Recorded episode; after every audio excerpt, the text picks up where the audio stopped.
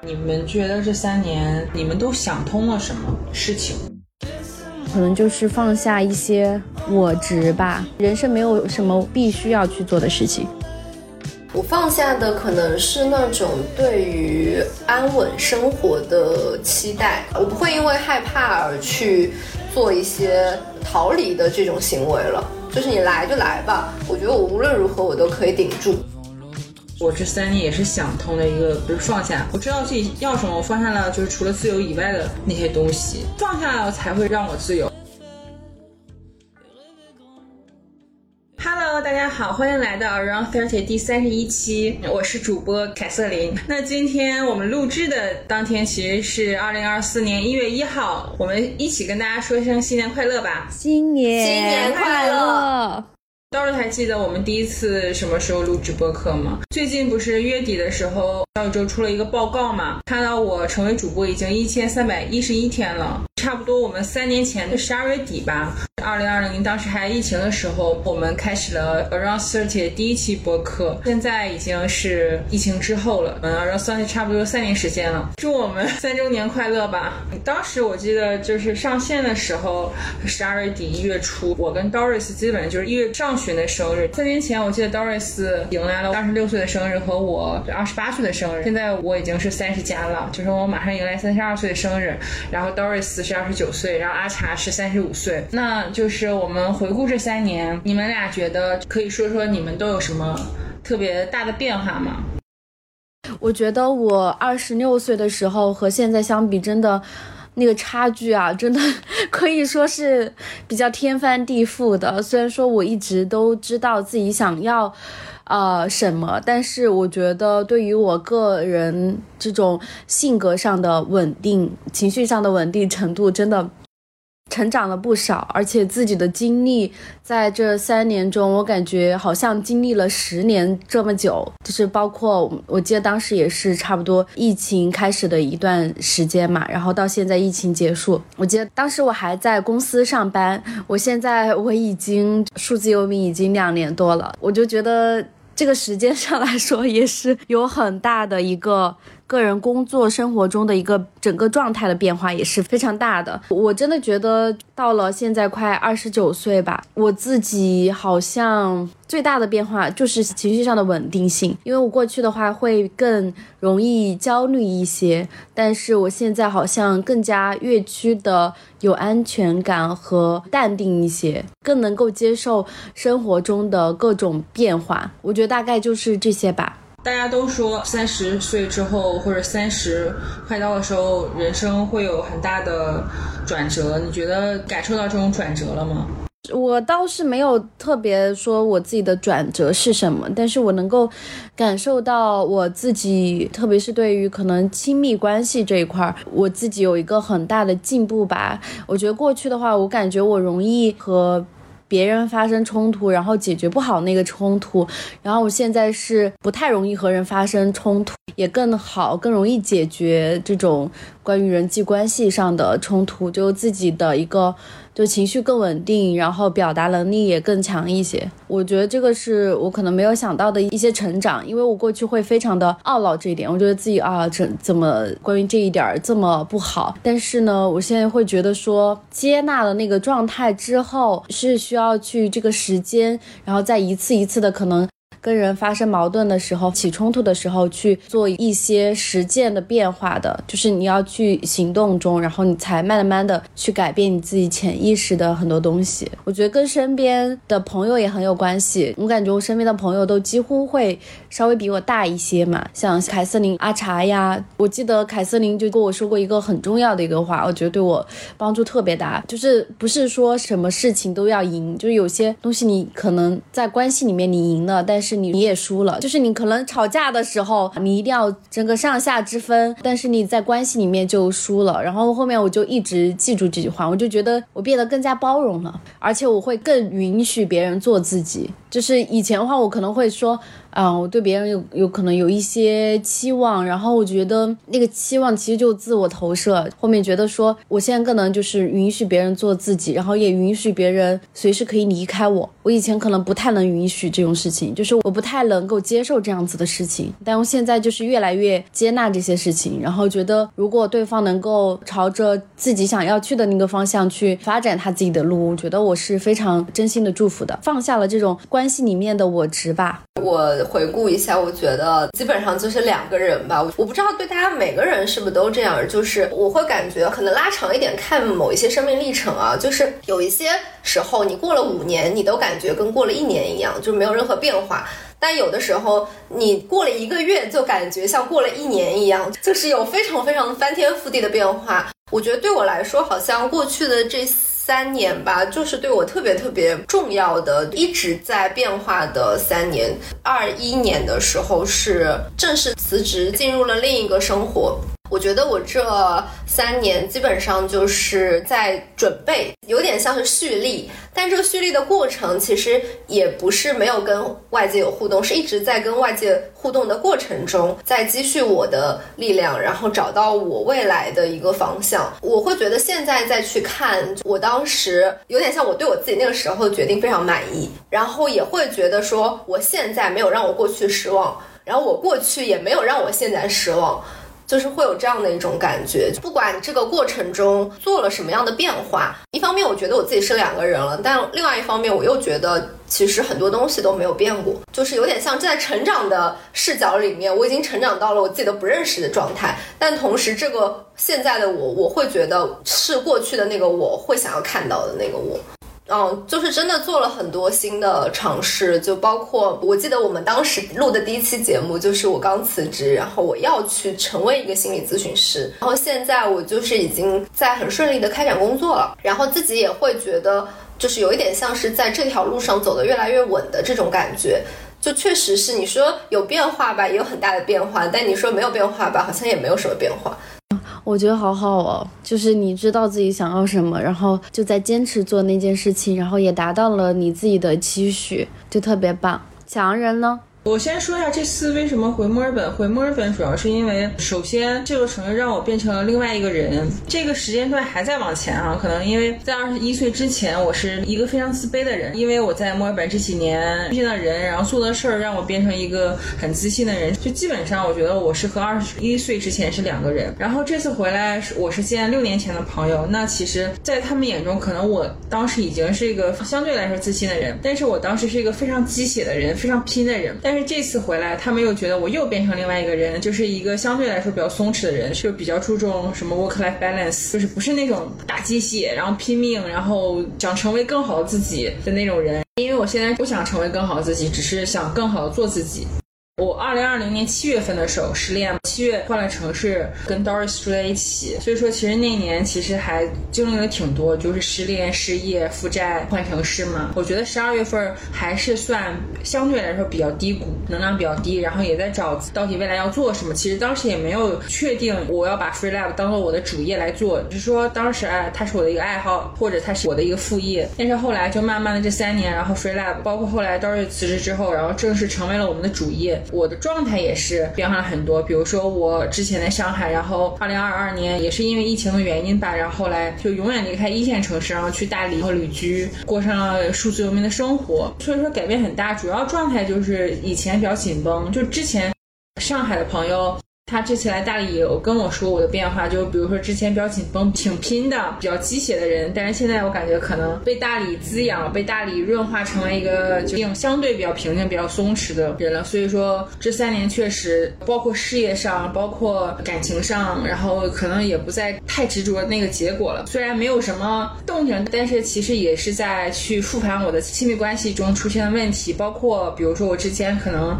原生家庭也有些问题，但是我没有去意识到它可能带给我一些创伤，给我带来一些心理问题。但我也去试图疗愈它。前二十几年就一直在所谓的拼搏吧，就没有去思考这些向内的事儿。但我觉得这三年特别是在大理这一年，慢慢的向内探索吧。包括明年我也想要去巴厘岛，去更多的做向内探索的事儿。嗯，所以说其实真的这三年改变真的非常大。就二十一岁之前自卑，二十一后相对自信，二十八岁之前比较鸡血，比较迷茫，比较紧绷。二十八之后，慢慢的开始变成自己想成为的人，自己想要的那种生活方式。对，这三年还是变化很大的。对，我觉得我也是哎，就是我记得我可能二十六岁的时候还是比较自卑的一个状态，怕被抛弃的一个状态。我现在好像。不太怕被抛弃了，我就觉得变成了一个很容易自我欣赏，然后很容易看到自己优点的一个人，就是变得还挺自信的吧，应该这样说。当然啦，我就是如果一定要说三十岁，我可能经验比较多，毕竟多了五年。很早就说过吧，一时三十一时爽，一直三十一直爽。就是我觉得非常的开阔，人生变得很开阔。嗯，是的，我觉得好像之前是按照社会给我们的既定的典范，然后来教育我们，好像应该怎么去成长、去发展自己、自我。到后面是察觉到了自我，然后察觉到了我们内心自己想要什么样子的东西。我是觉得年龄越大，我真的长大太好了，真的，我每次都会说。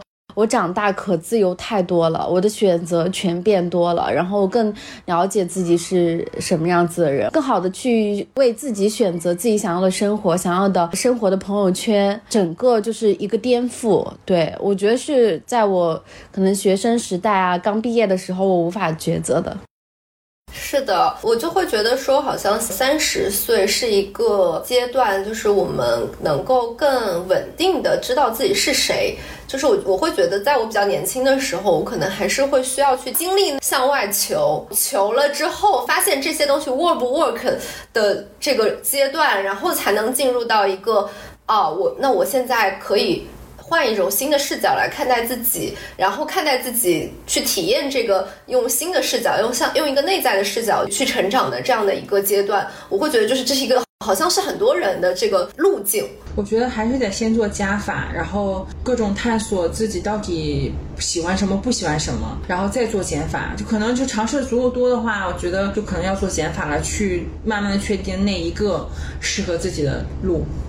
是的，是的，就跟就是可能每个人在成为一个可以去破解消费主义的这样的一个人之前，都会去尝试去臣服于这个消费主义。你后来发现你买东西真的没有那么快乐之后，你可能才会真的发自内心的觉得我不想去消费了。但是有些人他可能就是如果是外部的告诉你不要去做消费主义的人，但他可能内在还没有理解，可能他还是有那种我要去消费的这种欲望。我不是很确定啊，可。可能有的人他可以直接就跨过那一步，直接进入到一个我看透了这一切的阶段。但从我的角度上来说，真的是一个就是有点像是你经历过这些，你体验过这些了，发现这些不太行，你可能才会更踏实的去走另外一条路。但其实有一种人，比如说可能我们身边也有，就比如他没有尝试，他可能一毕业或者就是想过那种一眼望到头的生活。我并不是说并不好啊，可以尊重他的选择，但是我就感觉。这样的人，他其实身上是没有生命力的。就是还有一点是我，我察觉到有些人，他是可能小时候成长那个路上，他是没有好好被对待过的。然后他长大之后有能力去为自己消费的时候。他会想要先在这些物质上能够填补过去自己没有被满足的那些心理。当他全部都被满足之后，有这些足够丰富的一些体验之后，那他觉得我不要这些东西其实也 OK。我觉得这种消费其实也是在重新可能养育自己的一个过程。就是我看到别人有一些可能这样子的一些案例吧，我自己觉得确实是这样子。特别是我这几年的成长吧，我就感觉好像是自己在重新养育自己的那种过程。但是我比较喜欢。那另一种人可能就是他尝试之后，然后他折腾了很多，他可能觉得哎自己可能适合体制内或者适合比较安稳的生活，这个是是我比较喜欢的人吧。他尝试了之后，然后再确定。比如说我喝了雪碧之后，让我知道我喜欢喝可乐。我觉得绝大部分更多的是害怕的，可能是没有太多自信的。别人也可能会觉得说这种生活就是他能够满足的，因为他没有说呃工作是他的人生的主旋律，有可能他除了工作之外的一些其他的事情可能是。对我二十岁的时候，就是我被灌输的一些观念，好像就是说我三十岁以后的人生好像就是。一些平淡的人生，或者说一些乏味可陈的，就比如说结婚生子，日复一日过着单调的人生。就是我二十几岁被灌输的想法，就是二十岁到三十岁之间才是我人生中最好的时光，特别是女性最好的时光。后来我发现这个观念真的是大错特错。我觉得二十岁、三十岁其实是人一生中可能相对来说比较痛苦的时刻，因为。很迷茫，然后你也不知道到底走哪条路，到底是走旷野那条路，还是走轨道那条路，说按部就班，对吧？所以，其实我觉得二十岁到三十岁之间才是最痛苦的时刻，不是最所谓的“最打引号”最好的时候。当然，它有它的好，但是大家好像就觉得三十岁之后好像就不好了。但是我现在觉得三十岁之后会越来越好，甚至四十岁之后越来越好。我觉得人生肯定是越来越好。当然，就是说你肯定是度过你的迷茫期，或找到自我之后，人生是越来越好的。所以说，很多人都很害怕。当时我好像二十岁的时候也很害怕三十岁嘛，就觉得三十岁之后我我就老了。但是我想告诉大家说，就是三十岁之后会越来越好的，就不用害怕三十岁。就最近抖音非常火的一句话说：“人活着不就是为了那几个瞬间吗？”看到这句话，我真的泪流满面。我真是觉得，可能人死之前，头脑里回想的好像就是能记起就那几个 moment。所以，其实我想问一下大家，你们觉得这三年让你们印象深刻的那些 moment 都有什么？我可能开始想起来的还是近期发生的一些事情吧。我觉得有一个 moment 是我前段时间不是去泰国特别倒霉嘛？我去泰国大概待了半个月，然后几乎是每天都有层出不穷的倒霉事儿，包括就是什么我脚趾甲盖儿整块飞掉了，还有什么魂掉啦，然后和朋友有一些冲突啊，护照掉啦，钱包掉了。护照掉了的时候，我不是要去那个警察局去报警。我去那个警察局的那个路上的时候，我记得我是打了一个摩的，在那个摩托车的背后，我就走在那边去那个警察局的路上。就是我到那个清迈那个城市，有好多我没有去过的街道，还有没有看到过的那种风景。然后就想着说，呃，有一些可能不是你预想和期待的那样子的一个事情的发生的时候。那你可能就会引领你领略不同的风景，真的。就假如说我没有发生那件事情，我可能永远不会去到那边的那个街道，在那个摩托车上，就是体验到那种很开阔的感觉。这种经历就让我觉得说，我可以允许一切事情发生。虽然说我还是觉得自己很倒霉哈，就因为这个总体的体验是不好的，但是还是会觉得说，哎，又多了一些其他的一些奇遇体验，我觉得。很棒，这个点很棒。我觉得在那个路上，我是觉得是更多的是越来越欣赏自己的，就是我能够把这些事情都处理好，就是也没有那么慌张，可能也没有那么的手足无措，靠自己一个人的力量，就是可以在异国他乡，我都可以过得很好。所以我觉得是那种那些 moment 就让我觉得说我是一个相信我不管在哪儿都会过得很好的人。我觉得这种。在去旅游的时候发生的这些情况，特别是你自己一个人去旅游的时候发生的这些事情，没有按照你既定路线去发生的一些事情，我觉得是非常美妙的。我还记得，就是我在济州岛的时候，我走错路了，到了一个乡下的不知道某个地方，去错了一个咖啡店，但是那个咖啡店绝美，就是你可以看到整个海岸线的那种开阔的程度，而且它的咖啡和甜品。都很好吃，就是很有艺术感，就很像一个艺术展览厅的那种感觉。因为要走那个乡下的那个路上，我碰到一个老奶奶，我跟她话完全不通哦，她只会韩语哦，我只会跟她说英语，然后我还跟她聊天，我们两个就互相笑。就是那种陌生人之间的这种善意，我就觉得太美妙了。就我们完全不认识，但是他一直笑我，我一直笑他，就我们两个笑了一路。然后就用我那种很蹩脚的那种韩语，他就一直问我：“你没有朋友一起吗？”我说：“搂亲故。” 我就说：“没有，没有。”然后他就很惊讶，然后他就一直笑我，我就一直笑他。然后他还跟我讲，他们家一有有一栋房子在那边，就很搞笑。我觉得这个体验就太美妙了，我觉得很难得。我就还很期待未来有更多自己一个人去旅行的一些。体验还有一个就是可能自己特别难过的时候吧，就自己当时凯瑟琳离开上海，我自己去找了一个房子住。嗯，那段时间我失恋，碰上那个渣男，然后我失恋，我自己一个人在房间里面，就是那一段很孤独的时光，也是让我觉得印象很深刻的事情。我发现我就算一个人很孤独的那种感觉，其实也还行。就是你会觉得说日子差到哪儿去，其实你体验在其中也不会觉得特别困难，其实也还好，就是一个体验。我觉得这些都是比较难忘的一些 moment 吧。阿茶呢？那我觉得可能比较大的两个节点，一个是我二一年六月份辞职的那个时候，然后还有一个就是今年年初我踏入玄学这个大门的时候。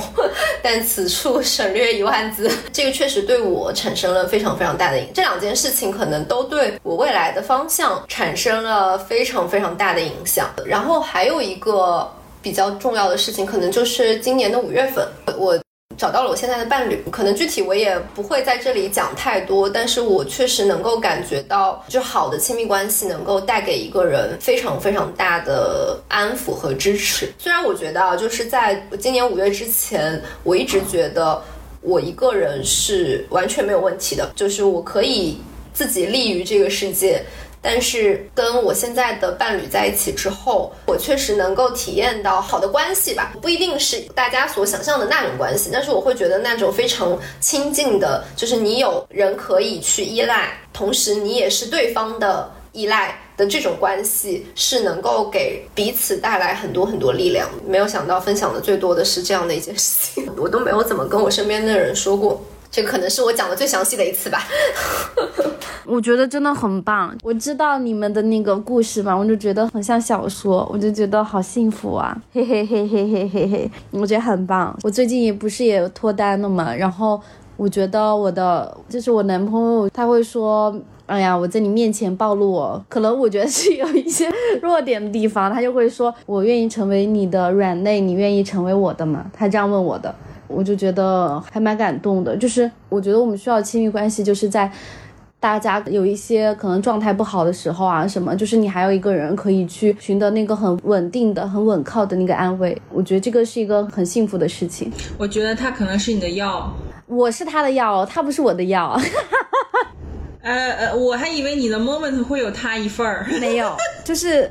因为我觉得我更多的是我自我的可能一些成长吧。因为我现在就是从一个过去非常独立的一个状态，到现在突然进入一个很亲密的那种。因为我觉得我男朋友是一只粘人的小狗，有一点不太适应。其实我真的有一点不太适应。然后我其实还在适应中，但是我觉得我男朋友很好，也很想珍惜他，就这样子。我的 moment 有点多，我觉得最让人印象深刻 moment 是一些痛苦吧，比如说分手。我觉得我我应应该是哭了很久，然后也让我自己就休息了半年。所以说这个 moment 虽然说过了很久，但是我还是能记得当时我的那些情绪的反应。第二个就是快乐吧，快乐其实就是我们创立 Free Lab 之后，就比如说用户的一些反馈比较好的反馈，特别是线下的一些反馈，然后每次的反馈都会让我觉得很。激动，这些 moment 构成我每日幸福感的来源吧。第三个 moment 是就是离开一线城市去大大理，对，因为我也是做了好大的决定嘛，毕竟也在上海两年嘛，然后毕竟一线城市的生活方式和比如说你不在一线城市肯定是不一样的。我也是有鼓足了一些勇气去做这个决定。然后比如说来大理之后，我发现哎，好像我的生活更好了，然后发现人与人的关系更紧密了。还有就是我喜欢我的 crush，然后我们每一次。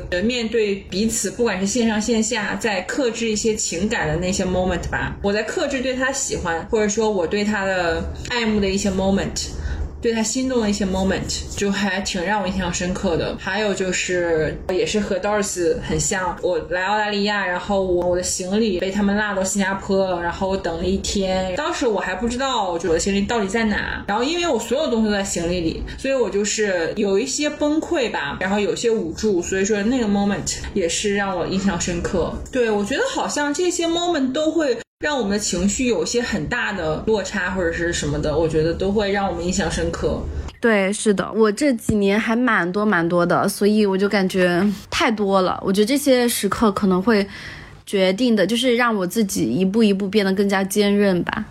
对，其实有印象深刻 moment 挺好，说明我们都在。成长吧，对，就是在体验不同的变化，就让我的人生的体验的那个丰富度会更多一些。而且我觉得我们三个都有很多的改变。是的，确实。为自己鼓掌吧！突然想着自己来来来，此处应有掌声。为我们自己感到开心，为我们这三年成长感到开心。真的，而且我从一个。焦虑型依恋变成了一个安全型依恋哦，你敢相信？我算是不太粘人的那种，我喜欢自己有一些个人空间，然后去做自己的事情，就发现我的完全的成长变化，就跟我现在男朋友的一个相处过程中，我就觉得反而是他很粘人哎。你们怎么认识的？我们就是在 A P P 上认识的。对他下载 App 的第二天就被我逮住了，他还充了会员，结果就再也没有用过，我笑死。你那个把他 A P P 卸载，注销。他自己卸载了，我才没管他。我能够感受到他对我非常的喜欢，我觉得就够了。好的，感受到你情绪越来越稳定了。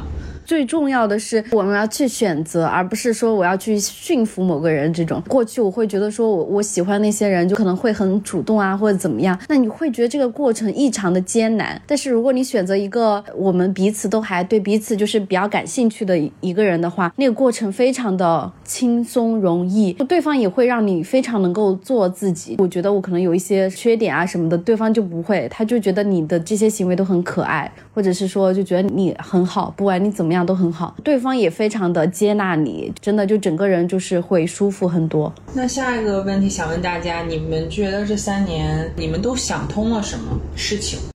我觉得我想通的最多的一个事情，可能就是放下一些我执吧。年纪越大，你成长的路上越到后面，越心智越成熟一些，我会觉得说你越能够放下一些我执、执念的一些东西。这是我。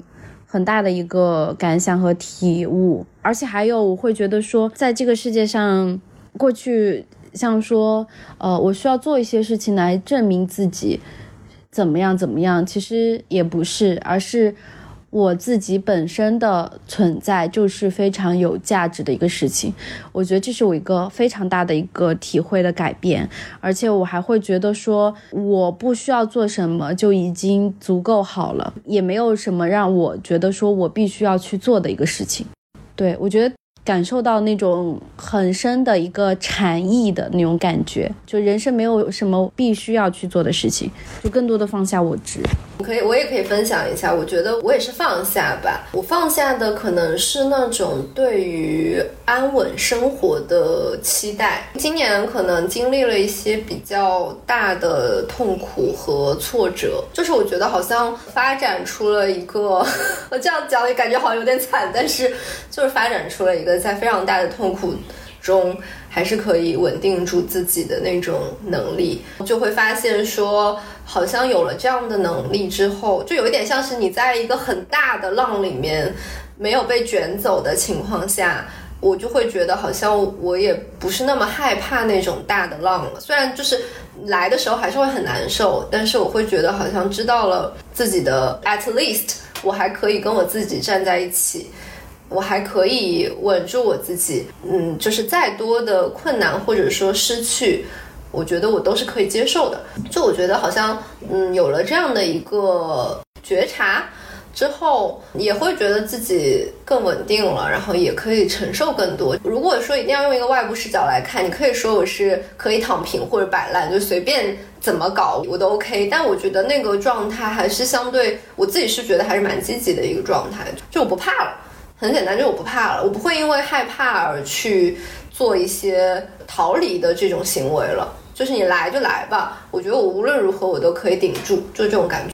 我觉得我我们三个好像，因为我刚才也想说，我这三年也是想通的一个，比如放下。比如说三年前欲望很多，我想要这个，想要那个，我什么都想要。但是我现在我梳理了一下，我觉得我最想要的是什么？最想要的是自由。那我觉得自由的话是有代价的嘛？那你不可能就是又要自由又要别的。所以说我知道自己要什么，我放下了就是除了自由以外的那些东西，放下了才会让我自由。我觉得拥有不会让我变得自由，拥有只会让我觉得焦虑。每个人可能觉得。得自己有很多沉没成本吧，或者说，比如说之前在北京两年，在上海两年，你可能积累了所谓的很多资源，但是其实如果是把人生看作一个体验的话，其实没有什么沉没成本，它所有都是体验。那些沉没成本的话，让你不开心的话，就不叫沉没成本了，就因为沉没成本它不参与重大决策。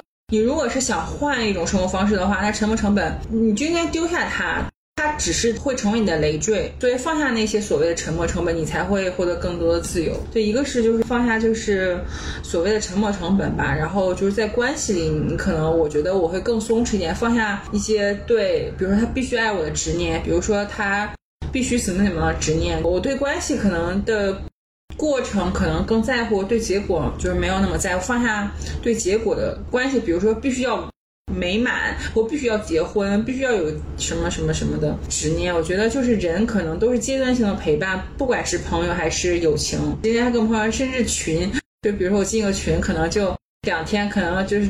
这个结束了，我就要退出了，都是阶段性的群，我接受了阶段性的这个事实。特别是我离开上海之后，我不是在大理嘛，然后大理它其实人员流动很大的，然后我刚开始其实不能接受，就是大家刚开始不是很好嘛，然后可能有的人走了之后，大家是渐渐淡下去了。我刚开始是不能接受，但是我后来就放下，我觉得就有过这么一个过程已经很不错了，已经很棒了。我们曾经。爱过我们曾经就是关系那么好，对吧？我已经知足了。对我就后来就放下这个必须之后一定要非常非常紧密的那个执念。是的，而且我觉得如何判定好的和坏的，就是你没有坏的，你怎么知道是好的？自己的，我们自己始终是自己就是最强的。那个依靠吧，那个后盾，还有刚才大家说的那个允许，允许好的坏的都发生，允许好的，但是坏的也是财富，不能说我只要好的，我坏的就我在对抗，我就不接受。所以说，我现在觉得我允许一切发生吧，我允许我接受它，嗯，都是我人生当中一种财富，人生的一种经历和体验，对吧？这个就是一个两极太极嘛，它不是有两极嘛？你只有体验过那些不太好的体验，你才知道什么是比较好的体验。对，而且我其实觉得坏和好，它其实是一个很片面的标准，因为我觉得所有的事情都是经验。就从我的角度上来说的话，只要你能够在这里面体验到一些你需要去体验的东西，那这个事情它就没有白白经历。你反过来说，正因为那些过去所谓的那些坏的经验，你才能够变成现在的这个你，才能够去经验这些所谓的好。所以，我真的会觉得每一步的经验都是有意义的。还有一个是，就比如说我今年有练瑜伽嘛，然后我就跟瑜伽老师说，我说我我可能没有办法完全放下别人对我的一些评判，就可能所谓的负面的评判。但是瑜伽老师说，可能你要放下也是一种执念，就完全放下，没有谁能完全放下。我觉得就是说，我也觉得就是我也没有必要完全放下，对吧？就是说我去接受我的一些情绪，因为。比如说他的一些评判，我肯定会有情绪，那我就接纳自己的这种不舒服的情绪。哦，可能还有一个变化，就是我拥有了一些更多的可能就是被讨厌的一些勇气吧。我觉得这个还蛮重要的，就是过去可能比较容易就是受他人评价，然后影响自己对自己的看法，到现在可能没那么容易影响我对自己的看法。我现在别人讨厌我的时候，我我会分析他为什么讨厌我，分析出原因之后，我就豁然开朗，我就心情比较好了。我觉得就是我永远无法揣测别人对我的看法，我只有把别人当做我人生剧本里面的 NPC。就我不是说完全不在意他的感受，但是我没必要在意他对我的感受评判。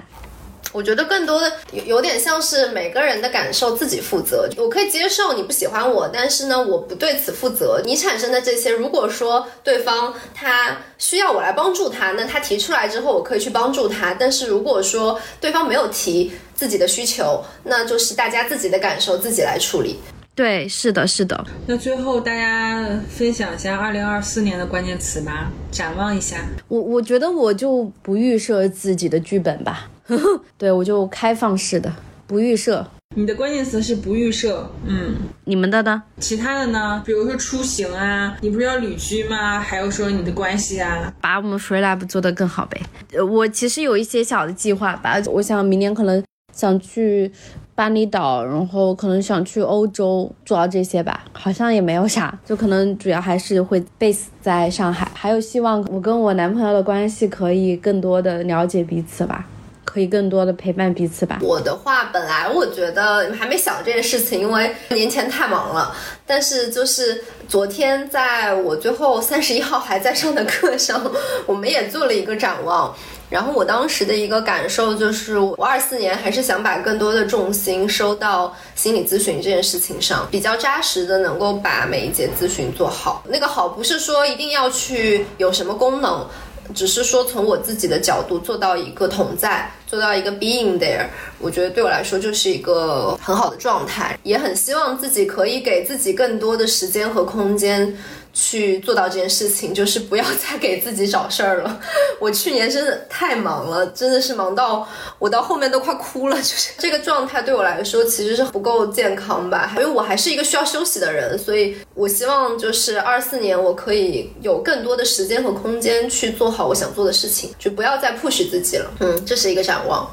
那我二零二四年的关键词是 inner peace 吧，我还是希望可以去巴厘岛这样很大自然的环境下，然后很高能量的地方，继续稳固我的内心的平静。今年有句话不是特别火吗？人最重要的三件事：你的钱、你的健康和你内心的平静。而且我问了很多人，你现在最需要什么？他们觉得。需要是平静，确实大环境比较信息焦虑嘛，然后经济下行，确实人很想要、很需要这些平静。就是我对巴厘岛本来就很感兴趣嘛，它有很多疗愈方面的，就比如阿育吠陀啊，比如说麦伦啊，就很多瑜伽呀，就是我都很感兴趣。还有包括它有数字游民社区嘛，对吧？有一群跟我一样的数字游民，我觉得。我二零二四年还是想要稳固吧，我的 inner peace 继续放下。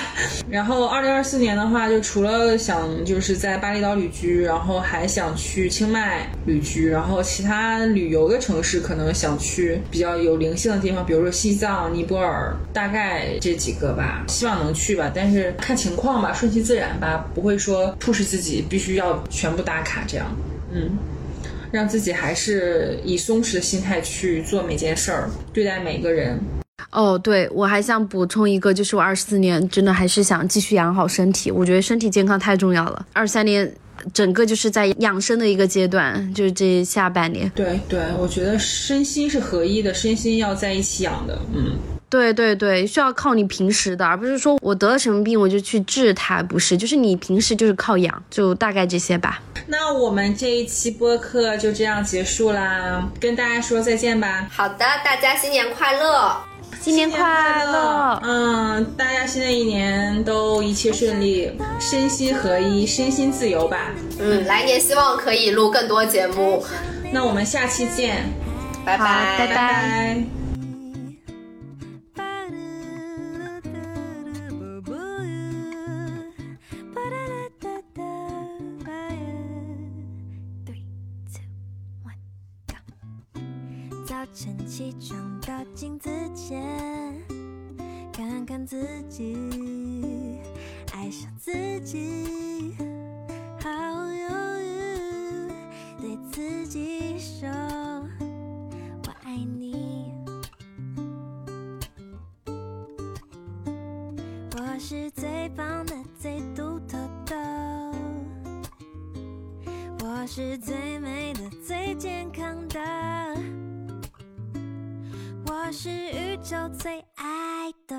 这是美女款的，充满多巴胺的，高的矮的胖的瘦的，不完美却完美的。我爱我，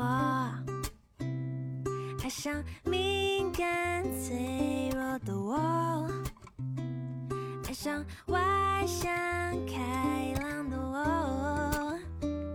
爱上多愁善爱上内向害羞的我。